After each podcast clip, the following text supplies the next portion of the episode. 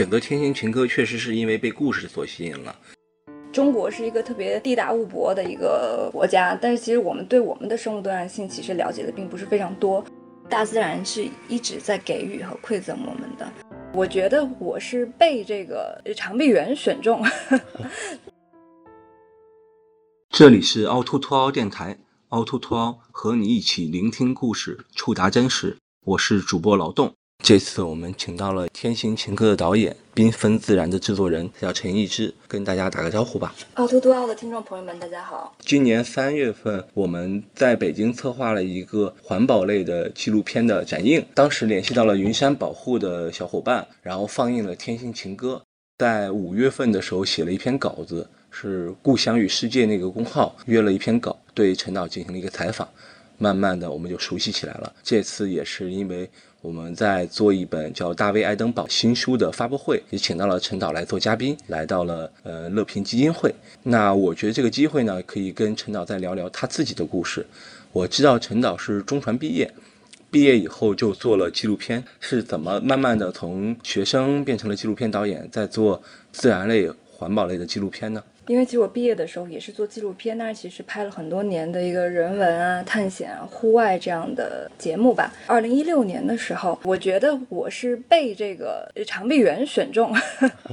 对，因为二零一六年的时候，当时就已经决定说从北京电视台呃出来尝试做独立制作人嘛。然后当时是我们就是想拍中国的野生嗯动物纪录片，因为我们从小到大看的像嗯即使是央视的《动物世界》。其实也都是老外，主要是英国的团队在拍。比如看到很多呃非洲的、南美洲的这些的动物，我们都知道大象啊、长颈鹿啊、黑猩猩啊这种东西。但是其实我们。中国是一个特别地大物博的一个国国家，但是其实我们对我们的生物多样性其实了解的并不是非常多，传播的也其实不是很多啊，所以当时我们就想说，那拍什么呢？第一部片子拍什么？当时是一六年的时候认识了现在中山大学生命科学院的范鹏飞教授，然后知道他其实已经花了十几年的时间在研究中国的一种类人猿，然后那个时候是我第一次知道，在我自己的国家有类。类人猿的一个存在，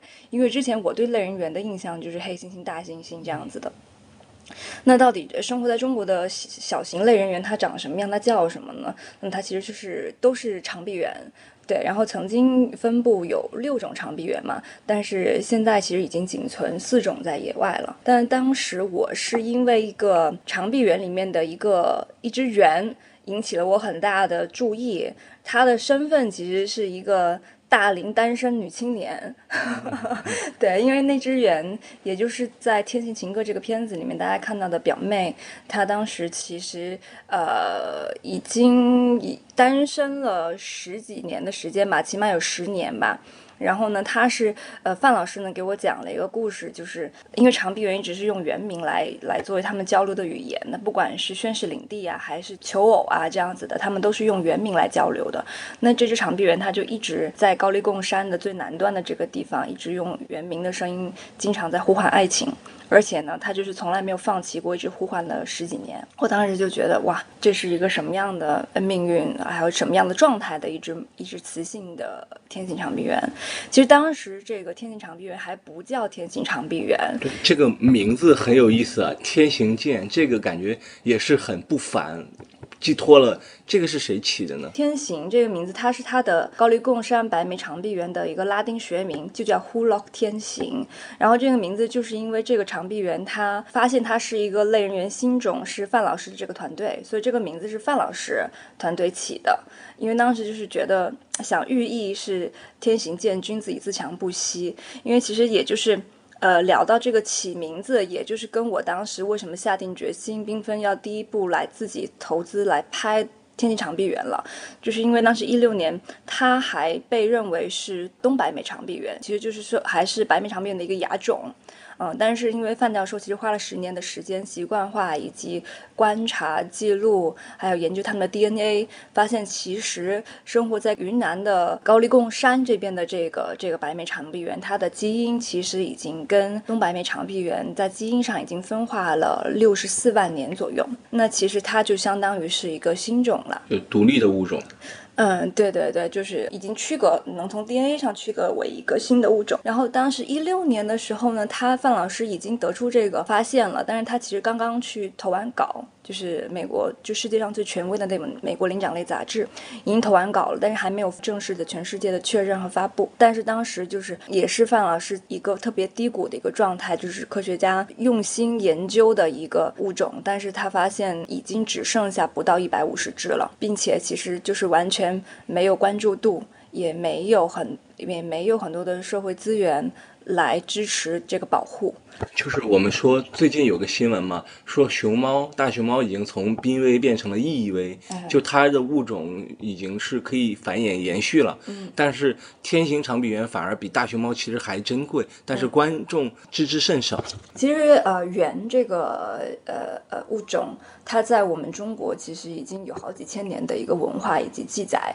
像我们很多的古诗，李白的“两岸猿声啼不住”啊，杜甫的“风急天高猿啸哀”，其实猿这个形象一直。在我们中国人的文化里面是影响很深的，他是也曾经被誉为这个君子的象征，因为长臂猿它的性格就是非常的腼腆，然后胆小，然后它就又有点傲骨的那种感觉，而且在山林间穿行很自由，很洒脱，对对，很很潇洒，然后又很神秘，因为它就飞来飞去的，老百姓就觉得哎，那个体很像猴子，所以当地的那个傈僳族会叫他们加米乌虎，其实加米就是猴子的意思，它就是会呜呼呜呼叫的猴子。但其实它们不是猴子，然后其实很多人不知道，就是猿和猴子的呃外观上最明显著的区别是什么？就是猿它是没有尾巴的，跟我们人一样，它已经进化到把那个尾尾巴骨已经退化在体内了。然后猴子还是都是有尾巴，的猴子是一个大的一个群居的形式，而猿它的那个家庭结构更像我们人类，它是以小家庭这样来来生活的。然后当时我一六年回到那个话题，就是一六年的时候了解到这个天津长臂猿，嗯，他们还是一个一夫一妻制的这。么一个物种，所以我当时就很好奇，就是它 为为什么就是在，因为在动物世界嘛，我们经常看到有很多的都是雌性负责养育，然后雄性其实呃只负责播种，然后就不管了，呃，但是这在天津长臂猿的这个一夫一妻的家庭里面，它的这个夫妻角色的一个分配，对家庭的投入和责任，都是让我觉得非常神奇的一个事儿，就很想知道为什么他们会保留这样一一个家庭结构。然后也很想知道，就是这个表妹她到底有没有可能等到她的那个 Mr. Right？所以就是当时我们跟范老师一起讨论过，就是觉得需要还有云山保护，因为云山保护也是成立了好几年了那会儿，当时大家都觉得已经急需一个社会传播的力量来让大家看到。这样一个物种，然后像真牛果道那句话的意思，就你你只有只有了解了，你才会想要关心嘛，对吧？所以纪录片的作用其实让大家知道这样一个很珍贵的家庭，因为我觉得您刚才说表妹啊，包括一夫一妻，其实它是和人很像啊，所以这个东西其实我看片子以后也觉得您是融入了一种家庭，或者说一种呃相亲大会之类的这种。所谓的人人的那种拟人化啊，对，因为因为表妹她唯一的一个同类的邻居就是一一对非常恩爱的长臂猿夫妻嘛，就是片子里面看到的这个一家四口，当时还是一家四口，呃，然后呢，就表妹其实这十几年也一直在尝试说要进入到这个家庭，想要去取代母猿的位置，当然就是说，呃，我当时还没见过他们的时候，我就听说一个特别让我很惊讶的一个场景。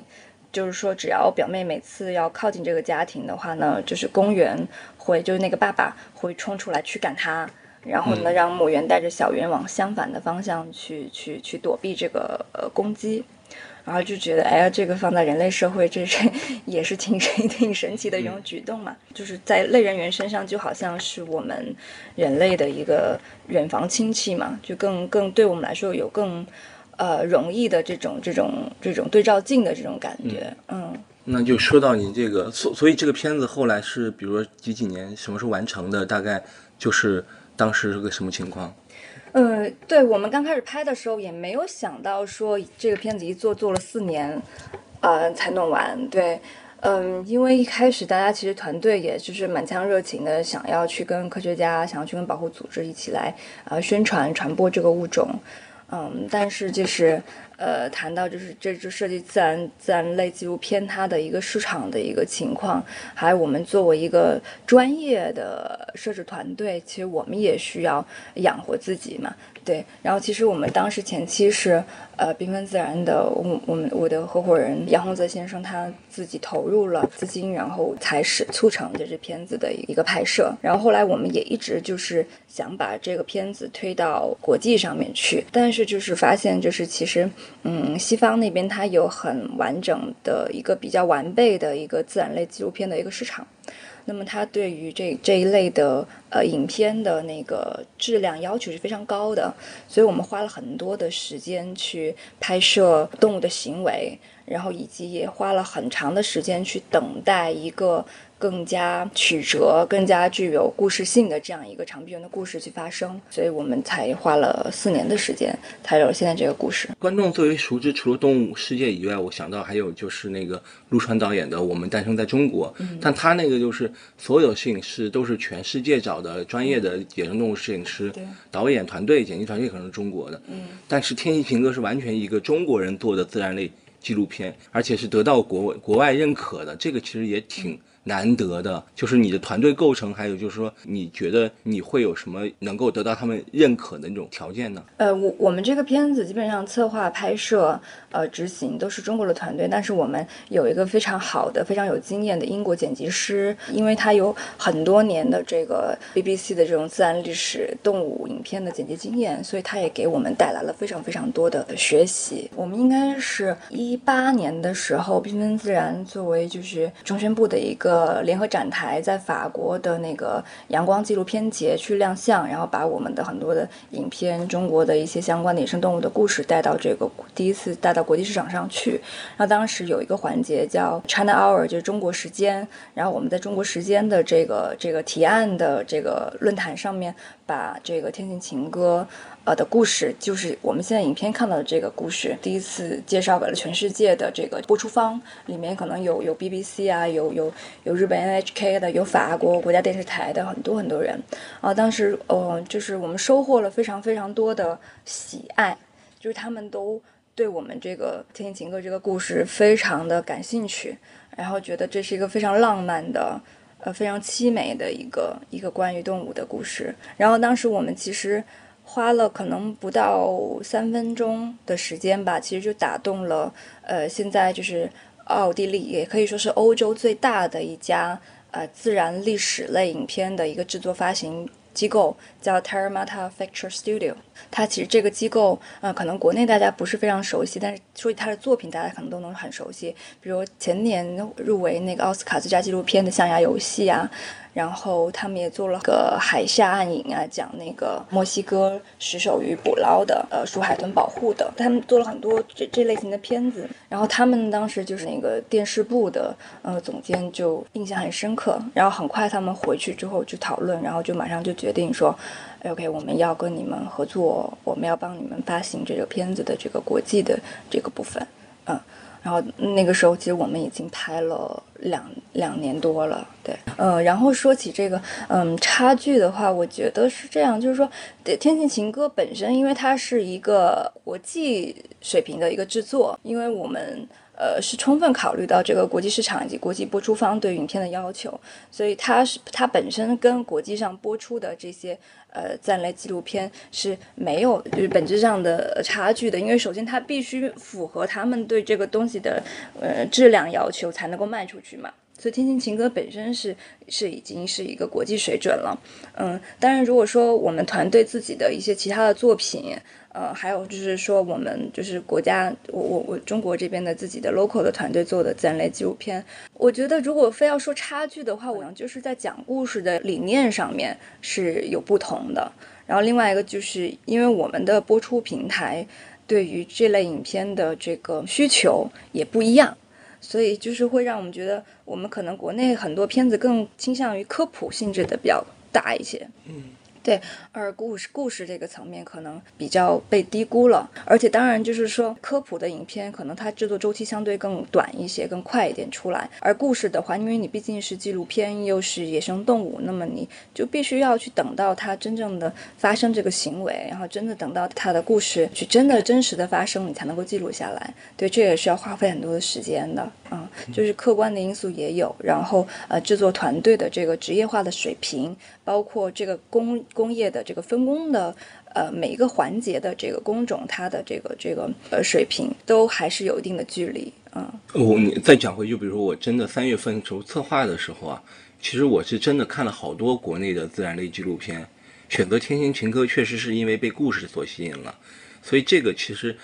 就是它能够一下脱颖而出，而且在 B 站播放还不错。呃，说回到就是，比如说您和那个自然保护组织的合作，还有就是跟。B 站那边沟通的顺利吗？呃，自然保护组织其实你就就是云山嘛，云山保护其实在一开始一六年我们就是一起来策划的，对，所以它是这个片子的联合制作方嘛。然后我觉得我们是一个互相发挥各自优势，然后共同去推动这个这个东西的。因为作为自然保护组织，它非常希望它的内容能够跨圈，能够不仅仅是让从事这个领域的人了解，他还希望有更多的公众。大众去了解，这样才会有更多的社会力量来来支持做这件事情。B 站是应该是国内我们谈的第一家机构，然后我们当时我觉得也是比较幸运，就是在 B 站，他对自然类纪录片、对纪录片这个领域产生比较大的兴趣，然后他们想去做一些自制的内容、原创的内容，然后我们就是他们也非常认可天行的这个故事，也给了我们在国内传播上非常给力的一次合作，这样子。我我去 B 站的纪录片办公室。看到天晴哥的奖杯、奖状都在那儿，还是挺好的。那我们再就跳出您的创作吧，就是我们再聊一个，就是比如最近有一个话题比较热搜嘛，就是云南的大象北行。就这个，其实我们外行看热闹，内行其实看门道。它背后其实可能会牵上一个所谓的自然领地的被破坏，以及大象的一些东西。那您作为一个自然类纪录片导演，您的角度会？是要怎样的？有没有可能会拍一个这样的纪录片？对，实际上，嗯，大象北上这个事情，我们缤纷自然团队一直在关注，我们也一直希望能够有机会能够去记录这样一个过程，并且把它做成一个长篇，能够传播的更广。其实这个事情，我们中国其实做的处理的方式都非常好，甚至都是得到很多国际。嗯，就是舆论界的一个支持，大家就很意外的发现哦，其实我们中国人、中国政府在对待野生动物这件事情上非常的人性化，然后我们也是充满耐心和爱心在在做的，所以我觉得这是一次非常非常好的一个国际传播的一个故事。然后就是因为现在即使是我觉得大象北上这个事儿不能够简单的认为是因为栖息地被破坏或者怎么样的，因为其实云南这边它这个栖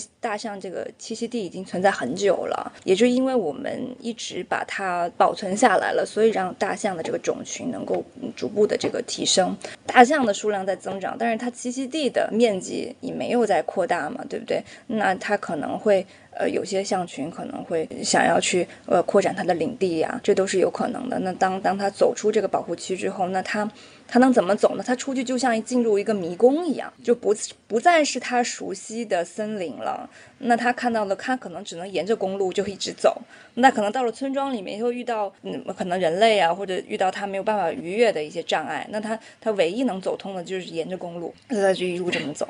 对，所以其实我觉得大象北上这个，它其实让给我们的启发更多的是说，我们如何来建立一个更长远的机制。去平衡处理好人和野生动物之间的关系，所以我我我觉得这个其实是一个更长远的、更深远的一个课题。嗯，然后如果我们来拍的话呢，我会因为这次很巧，就是刚好我上个月吧，刚好去去了一趟云南，然后但是我我不是遇到那个北上的那群，我是云南的那个版纳，在版纳植物园出走到版纳植物园的那一群。然后呢，当地的那个工作人员就在那儿监测嘛，所以我有幸能够就是离得非常非常近，可能就几公里，隔了一条卢梭江，对面山坳坳里就是大象那个家庭。对他们他们真的很大很大，很有攻击性吗？就因为我只能是通过航拍器看到他们嘛，但是航拍器远远的这么看着他们，就觉得他们真的好可爱。就是因为亚洲象它跟非洲象不太一样，它的体型可能稍微小一点，然后它的耳朵会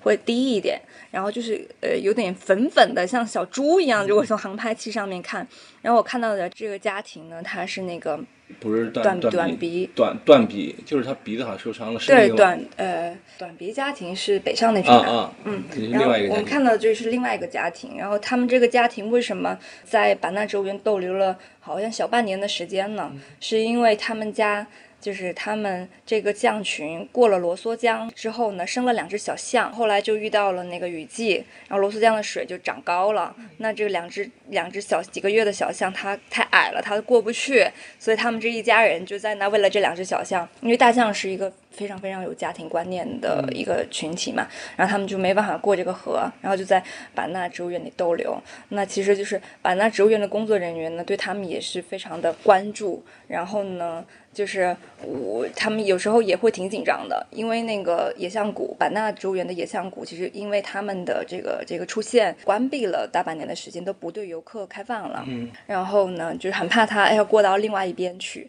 所以我们我们也是做了一些呃预防的措施嘛，就是能够让他们不会跑到一个大马路上或者怎么样的。嗯，就是感觉像在版纳植物园这个地方，像一个像一个小型的这种这种游乐场一样，就是人和大象在里面，就是在做捉迷藏的游戏一样的，就是非常有意思的一个一个一个故事片段吧。今天今天下午，今天下午会有一个家长带着孩子过来。我觉得可能这种自然类的纪录片对于孩子来说其实挺重要的，就他可能没有见过真的大象，但是通过你的纪录片，比如看到了天性长臂猿，他会对自然会对于一个您说的那种保护有一个意识。所以您这块儿有没有，比如说专门针对儿童或者是学生做一些类似于科普项的一些放映啊之类的吗？这个可能还需要 更嗯有一些就是高校资源或者学校资源的团队来一起做这个传播，可能会更好一些。因为拼经缤纷自然是一个，就是我们是一个专注做内容的一个团队嘛。当然，我们也很希望说我们的我们这个做这个团队做这件事情的初衷，也是希望我们拍摄的这些素材能够成为生物多样性教育的一部分。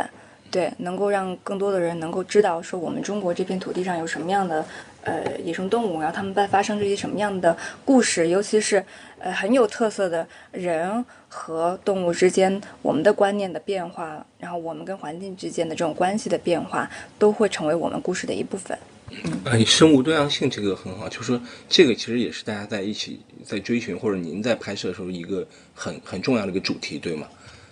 对，可能就是回到刚刚最开始你说到熊猫的这个数量，它从一个濒危现在降平一个易易危，还是就是说保护一个物种，并不仅仅是想要保护这个物种本身。如果它仅仅只是说它陈列在动物园或者那个人工繁育中心的有这么多的数量，而它没有办法真正的回归到野外，那其实它对于这个整个生物多样性的作用会变得很小。我们为什么是说想要从旗舰物种开始保护呢？是因为其实这是一个生态食物链的一个关系，它就像一张网一样，每一个环节都是环环相扣的。但是它里面总是有一些关键的物种，如果这个物种比如说暴增，那可能会像集聚效应一样，它可能会让其他的相关的物种可能就就就灭绝了，没有地方生存了，或者是说它消失了，那可能这张网的一个最关键的节点，大家都围绕它支开的这张网可能就溃散了。那最先消失的可能就是顶级食肉动物，所以我们可以看到那个华南虎的消失啊，很多的这种顶级食肉动物的消失，它们一旦消失了，就意味着这整一个生态环境，整个生态网已经都溃散了。雪豹网，包括我知道雪豹也是挺挺重要的，就是说也是消失的。它是旗舰物种嘛？其实，呃，我们国家在雪豹的数量和保护上面其实做的还蛮好的，因为它算是雪豹生活的这个这个纬度比较高嘛，它其实跟人类的这个活动的区域可能还是离得比较远，所以它还能够保留它的那一片栖息地。所以其实保持生物多样性最关键的，我们自己能做的就是要保留住它的栖息地，而这个栖息地是由各种各样不同的生物组成的，小到。呃植物真菌，大到我们能见到的这些大型的哺乳动物，中间有很多很多的食草动物啊、昆虫啊，它们织成一张很严密的网络，互相影响、互相传粉这样子。嗯，最近也有一个话题是那个南京的红山动物园，它的保护做的挺不错的。就是我想问一下，就是说城市里的动物园和自然环保区、自然保护区那种动物动物的那种保护，它是互相补充的吗？还是说，就比如我们说那个什么呃大马戏，就是说那个动物做表演是不行，那动物园在当下还有没有存在的意义？我觉得肯定是它有一个互相补充的作用的。首先，动物园是大部分的人类最容易能接触到。呃，动物的这么一个场所吧，对。然后，动物园它其实在科普这个环节上起到了非常非常重要的作用。你只有真正的近距离的见到它们，你知道它们是什么样子的，看观察到它们是怎么生活的，闻到它们的气味，看到它们的表情，你才会心生动容，才会去想要说哦，了解他们到底从哪儿来，然后他们的家现在怎么样，然后他们是为什么会在这儿。对，其实动物园很关键。然后呢？而且现在的动物园，它在理念上面也是越来越先进了。越来越追求这种这种和谐和平衡和尊重动物本身，而且就是比如说这次《天行情歌》这个故事里面起到很关键作用的就是北京动物园，也是因为北京动物园他们因为人工繁育有了这两只天性长臂猿，而且也因为这两只天性长臂猿，它作为它作为范老师这个科研的一个佐证之一，它们的 DNA 可以让我们比较容易的去提取到，能够去做对比研究，然后才发现，然后才确定说。OK，他们是一个一个新种。然后如果没有的话，在野外的长臂猿我们是很难很难去捕捉到的。然后即使是说你你要去打个麻醉，你根本就不知道它什么时候这个麻醉起效起效用。然后长臂猿在野外它是不下树的，它的树都是三四十米高的那种，它万一晕倒掉下来你接不住，是不是就很危险？所以其实动物园我觉得它承载着自己的一个使命，其实就是在第一道传播的第一个门槛吧，能够让大家了解到，对。我经常跟大家讲个笑话，就是有人问那个那个法国的纪录片大师雅克贝汉说：“哎，拍纪录片能不能挣钱？能不能成为百万富翁？”然后雅克贝汉说：“可以啊，可以成为百万富翁。”然后那个人问：“哎，怎么成为百万富翁？”雅克布雅克贝汉就说：“啊，我有个朋友，他之前是个千万富翁，后来去非洲拍动物，拍了一年就变成百万富翁了。所以这个段子我经常跟大家聊啊，嗯，所以就说其实拍纪录片，拍自然类纪录片耗时间特别长，四年。”再加上那个资金方面，你要专业设备什么的，其实压力还挺大的。那就是您这边的话，就这个还是在一个播种期，还是慢慢的在一个过程，通过版权售卖或者是另外一些形式，能够起到一个就是说把本收回来，再做一些新的发展的过程呢？嗯，对，确实这个是一个非常现实的一个问题。那我觉得缤纷也是，缤纷之所以创立。还有就是，我们一直坚持到现在，也是因为我们就是想探索一个能够，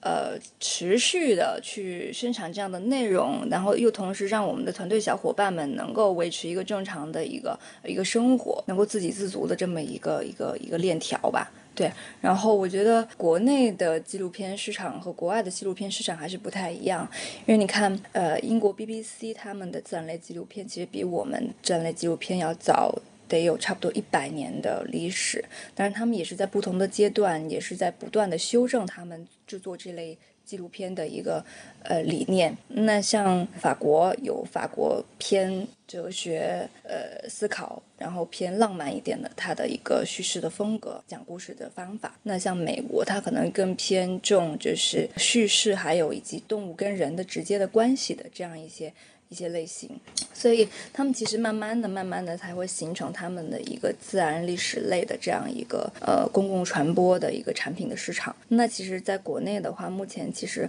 纪录片商业化还是才刚刚起步吧。我觉得可能商业化比较成功的，就只能是说是美食类了。对，而其他的人文类其实也都是非常难的在生存的，大家坚持着。我觉得不管是做纪录片的人，多多少少都是比较有理想情怀的、理想主义的人，才能够去坚持做这件事情。所以我跟想要来缤纷工作的这些面试者，就说，如果你想挣钱的话呢，你趁早就放弃吧，就是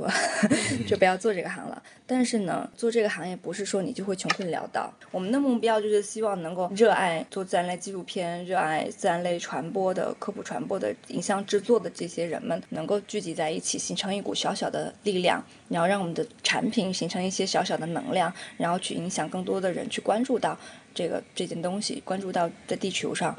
正在发生的变化。就这是我们在尝试的。对啊，包括我们下午的活动是那个大卫爱登堡的那个《我们星球上的生命》，他写的时候也是他，他们做自然的也是五五十多年前、七八十年前做的。对，那其实中国也要有这个过程，或者说我们经济发展到一定程度以后，大家开始关注自己除了吃喝以外一些环境啊，或者说自然方面的。是。所以你觉得未来还是一个很好的一个机会吧？嗯，就是其实用大卫爱登堡的话，就是。这部片子的话说，其实地球不需要人类，但是人类需要地球，而人类需要的不是一个被我们改造过的地球，而是孕育我们出来的一个地球。而现在的这个地球已经不是当年孕育我们出来的那个那个样子了，所以我们其实还是想要去尝试让大家从自然当中去受到一些启发。其实就是你观察自然界、观察动物的时候，能让你的心一下子静下来，而且也能让你想通很多，就是呃自己平常想不通的你这个人类生活当中的一些事情。所以其实大自然是一直在给予和馈赠我们的，那我们就只是这样一味的去攫取它嘛，一一直到把这个资源攫取完，就像石油一样，用完了就没了。然后它可能需要花几千万年去恢复，但是我们的人类等得了这么几千几万年吗？嗯嗯嗯，就是如果让您推荐一些自然类的纪录片，或者说，呃，比如说很简单，让家长带着孩子看的一些纪录片，或者说大家喜欢茶余饭后聊的纪录片，你会推荐什么呢？嗯，那太多了，对吧？然后我我觉得，我觉得就聊一个近期的我看过的一个比较印象深刻的片子，嗯，就是改变地球改变的一年，对。就是因为疫情发生的这一年，那其实世界各地的动物的生活也因为人类的生活发生了很多的变化。然后这个片子其实我觉得老少皆宜吧，大家都可以看。而且我我觉得不仅仅是在因为疫情被疫情改变的这些行为或者环境生活的规律变好的动物，而是说只要是孩子能够看到这些活生生的生命，然后其实本身他就会。对这个东西产生敬畏，产生怜爱，然后他可能就会从小就就培养他对于这个东西的一个感情吧。我们也不希望说我们可能过个两代人之后，我们的孩子可能就只能看见钢筋森林了，啥都看不见。可能长臂猿过个几十年他就看不到了，只能在我们的影像里面看到。那这是我们不想让它发生的事情。那个片子挺有意思，就是只要人类不折腾，动物、植物都过得挺好的。对对对对，其实其实就是这样，就是地球它确实会恢恢复，但是可能人类不一定能等到。就不知道人类还会不会反思吧？就是经过疫情。呃，我觉得肯定是会的，但是觉得人类又是一个很容易遗忘历史的物种。但我觉得是会不会？这个疫情一过，大家开始放开了。我操！我之前没干过的事儿，我一定要干，可能更攫取更厉害。比如说我，我可能就说我好，这个疫情一来，发现我拉萨还没去，我可能就要去西藏一下。我可能去，会可能给会会给西藏带来环境破坏，或者是怎么样。嗯，就人类永远要跟自己的这个这个恶的一面和善的一面在做斗争嘛。所以我觉得，就是传播就是起了非常重要的作用。如果我们不去说，我们不去启发。就仅仅是听从我们内心的一些欲望，然后被我们的情绪驱使着去过我们这一生，那我们可能真的给地球留不下什么东西。嗯，但如果我们总是警醒自己、提醒自己、提醒我们的同类、提醒我们的同伴，那我觉得每个人都做一点，总是会让这个平衡来得快一点。好，谢谢谢谢陈导的分享。呃，这里是凹凸凸凹，呃，我是主播劳动，再次感谢呃陈导，我们这期播客结束了。好。拜拜！这里是凹凸凸凹电台，大家可以在网易云音乐、喜马拉雅、小宇宙、苹果 Podcast、汽水、蜻蜓 FM 收听。同时欢迎加入凹凸凸凹听友群，请在公号凹凸镜 DOC 下留言。听友，欢迎大家在听友群里一起讨论播客内外的故事。